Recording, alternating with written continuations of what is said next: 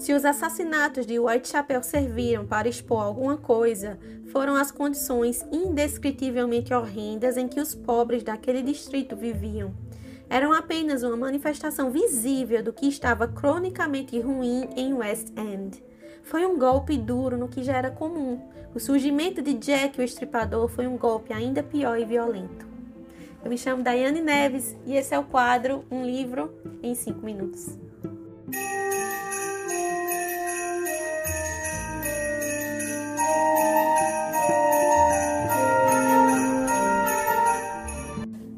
Meu povo! Sejam todos muito bem-vindos. Aqui é o quadro Livro em 5 Minutos. O livro de hoje já não é novidade, porque eu já falei que iria trazer ele para vocês nos stories como um dos exemplares que eu separei para o nosso especial de Halloween agora durante o mês de outubro. Então hoje eu trago para vocês a resenha deste livro, The Five, a história não contada das mulheres assassinadas por Jack Stripador, da autora Helly Rubenhold e que saiu pela editora Wish. É isso, pessoas. Vamos deixar de delongas e vamos começar a resenha de hoje. Aqui em The Five, como próprio, né, o próprio título já traz na capa logo de cara, é que a gente vai adentrar a vida, a história, quem eram essas mulheres, essas cinco mulheres que foram vítimas, né, deste serial killer em Londres, né, na época vitoriana, a pesquisa que a autora faz, a Halle, eu acho que é Halle, Raleigh, eu não sei, é Halle, fez é assim muito bem fundamentada, muito bem estruturada. Fiquei muito feliz com o conteúdo deste livro. Falar sobre diagramação e edição aqui já é um processo totalmente à parte, porque a Wish traz um trabalho diferenciado, né? E vamos começar a adentrar um pouquinho o conteúdo. A gente vai falar sobre a edição no final desta resenha.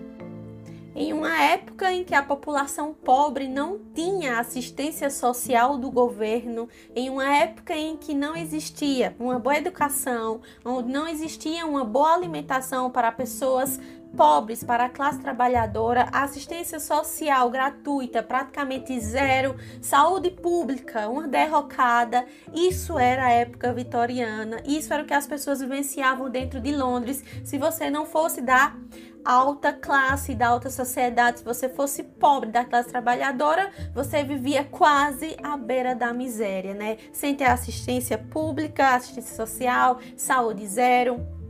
Pessoas praticamente analfabetas, escolaridade baixíssima, mortalidade infantil era um pipoco, cerca de 33% de mortalidade infantil, isso é muito alto. Então a gente vê uma realidade onde os pobres eram considerados culpados pelos seus infortúnios.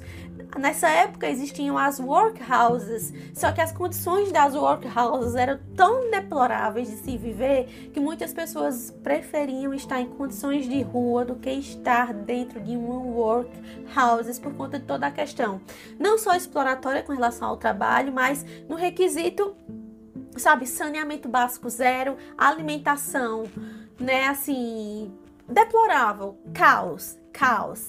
A era vitoriana, na minha concepção, é a representação do caos perante a sociedade. Eu não vejo nada de lindo, de bonito na era vitoriana, para você ser, ser sincera.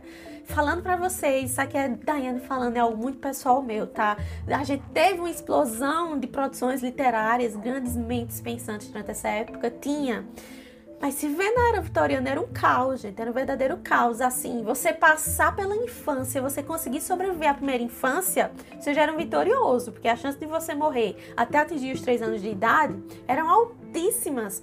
Então, tinham grandes surtos de doença: tinha surto de escarlatina, tinha surto de febre tifoide, tinha surto de varíola. Caos.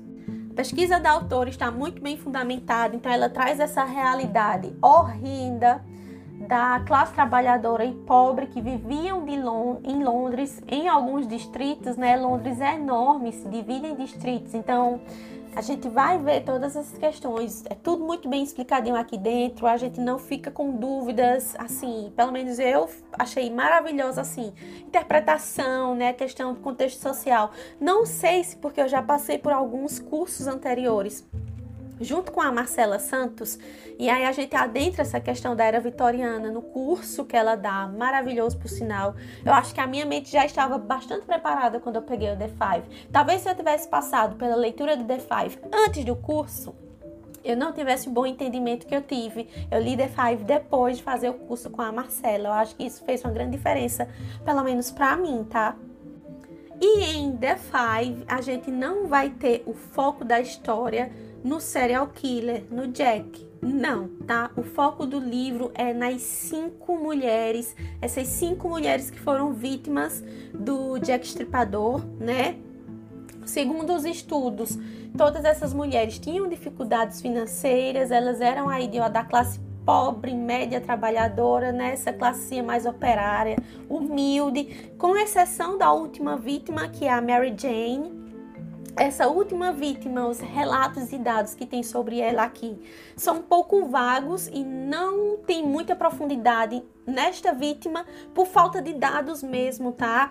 Se você ler esse livro, você vai perceber que existem algumas lacunas, né? É, entre a pesquisa da autora, entre a investigação da polícia. Não é culpa da autora, é porque realmente esses dados se perderam com o passar do tempo, pelo mal cuidado da polícia, são elementos investigativos que a polícia perdeu e que infelizmente a autora não conseguiu ter acesso de forma nenhuma. Então existem lacunas, existem algumas brechinhas na pesquisa da autora por conta disso, por conta dessa falta de dados. O foco dentro de The Five é realmente mostrar a vida pregressa dessas cinco mulheres. Quem foi essas cinco mulheres? Quem elas foram? Como elas viveram?